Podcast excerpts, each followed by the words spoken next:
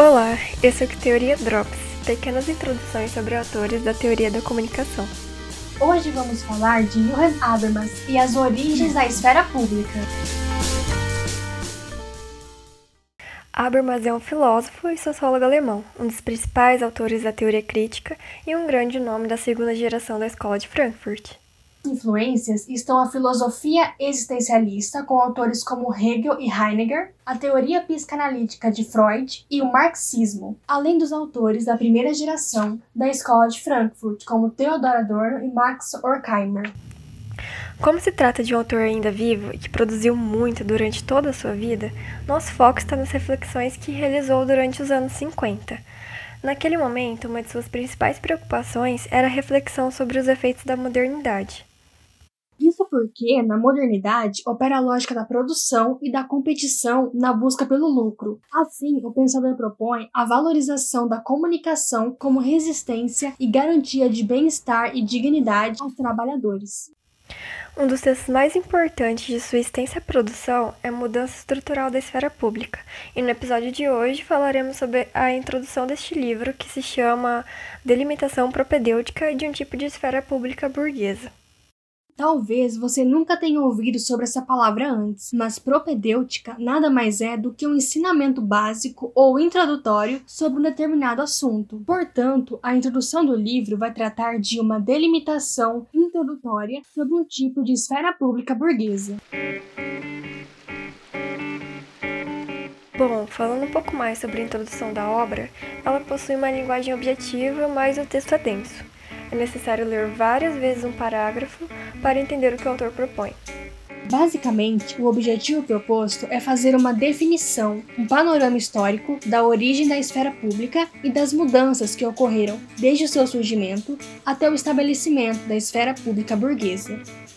Isso porque, para o autor, entender os diferentes significados e usos já feitos da esfera pública possibilita compreender melhor suas mutações e desenvolvimento. Nesse sentido, ele traz como ideia central a definição de esfera pública, como um espaço de conversa e debate no qual as pessoas privadas dirigiam-se a fim de obrigar o governo, ou seja, o poder público, a se legitimar perante a opinião pública. Para comprovar sua ideia, Habermas começa falando das definições anteriores de esfera pública. Ele inicia com a concepção grega, passa pela Idade Média com o feudalismo e chega ao Estado moderno com comentários sobre os monarcas da época. Isso tudo até chegar ao mercantilismo e, consequentemente, à consolidação burguesa. Ele relembra que no final do século XVIII, os poderes representados pela igreja, realeza e nobreza entraram em declínio, e isso resultou numa polarização que acabou por implicar na distinção entre público e privado. Nesse momento, delimitou-se a esfera da sociedade burguesa, como privada, em contraposição ao Estado, que seria público. E aqui chegamos à concepção mais próxima da atual do que conhecemos como público e privado, tendo sua origem a partir do capitalismo e da ascensão burguesa na sociedade. Dessa forma, público refere-se ao que é derivado do Estado e o privado refere-se ao que é relativo a bens particulares. Uma das consequências dessa mudança na sociedade é o fortalecimento da imprensa, que passa a ter um caráter cada vez mais público. Isso mesmo, com o surgimento dos jornais da imprensa, a necessidade de divulgar informações de interesse público aumentou. E, a partir da divulgação dessas informações, criou-se um espaço de diálogo, no qual a sociedade, principalmente a burguesia, apropriou-se para cobrar o Estado. Assim, essa esfera pública burguesa passa a influenciar no poder de decisão sobre as políticas públicas da época. Com a leitura deste texto do Habermas, a gente pode ampliar nossa compreensão sobre a esfera pública. Além de entender como o público e o privado surgiram e suas respectivas modificações desde seu surgimento até a ascensão da burguesia e sua influência com relação ao Estado. E chega ao fim mais um episódio do Que Teoria Trops.